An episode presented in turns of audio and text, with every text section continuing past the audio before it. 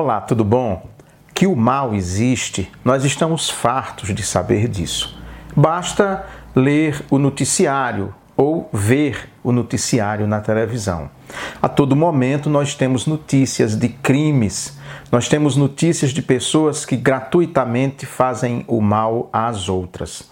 O mais interessante a gente observar nisso tudo é que nem sempre essa linha tênue entre o bem e o mal é clara.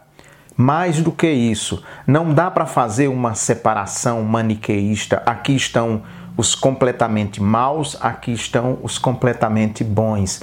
Porque nós somos mais complexos do que possa imaginar a nossa vã filosofia.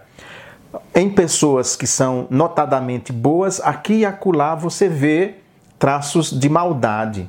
Às vezes um sorriso sarcástico, às vezes ela se alegrando porque uma pessoa se deu muito mal, coisas dessa natureza.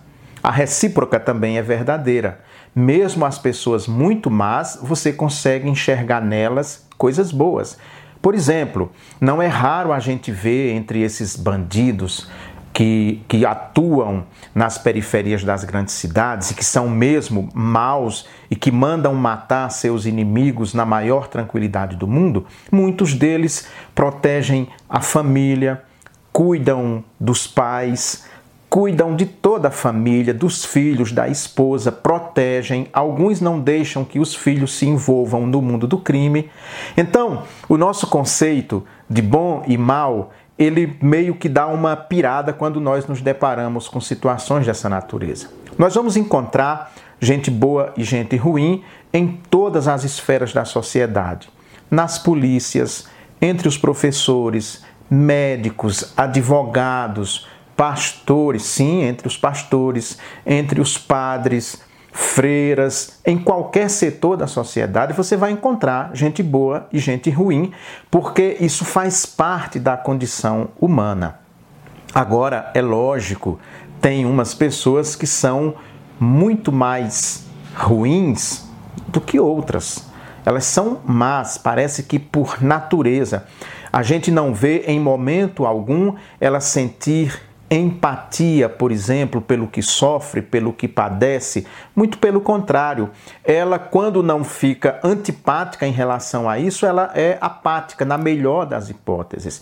Então, nós vemos essas pessoas e devemos fugir dessas pessoas, porque mais cedo ou mais tarde nós poderemos ser vítimas delas e da maldade delas. E elas estão mais perto de você do que você imagina eu tenho uma historinha para falar sobre gente má ou animal que é mal. Um dia um lobo estava almoçando, estava almoçando, comendo uma carne ali muito gostosa, e aí um osso atravessou na goela dele e ele estava quase morrendo ali, sufocado. Então estava próximo uma cegonha, a cegonha tem um bico muito grande, o lobo disse: Cegonha, me ajuda, tira esse osso de minha garganta que eu vou recompensar você muito bem. A cegonha cuidadosamente enfiou a cabeça dentro da boca do lobo, procurou, encontrou o osso, foi com o bico, retirou fora aquele osso e ficou olhando o lobo e disse: Escuta, e minha recompensa? Qual vai ser? O lobo disse: Olha, se dê por agradecida por eu não ter feito de você comida para mim. Esquece que você ficou com a cabeça dentro de minha boca e eu não a matei. Esse é meu agradecimento. Você não precisa mais do que isso. Moral da história: os maus nunca são gratos. Essa característica é evidente. Tchau, tchau. Shalom.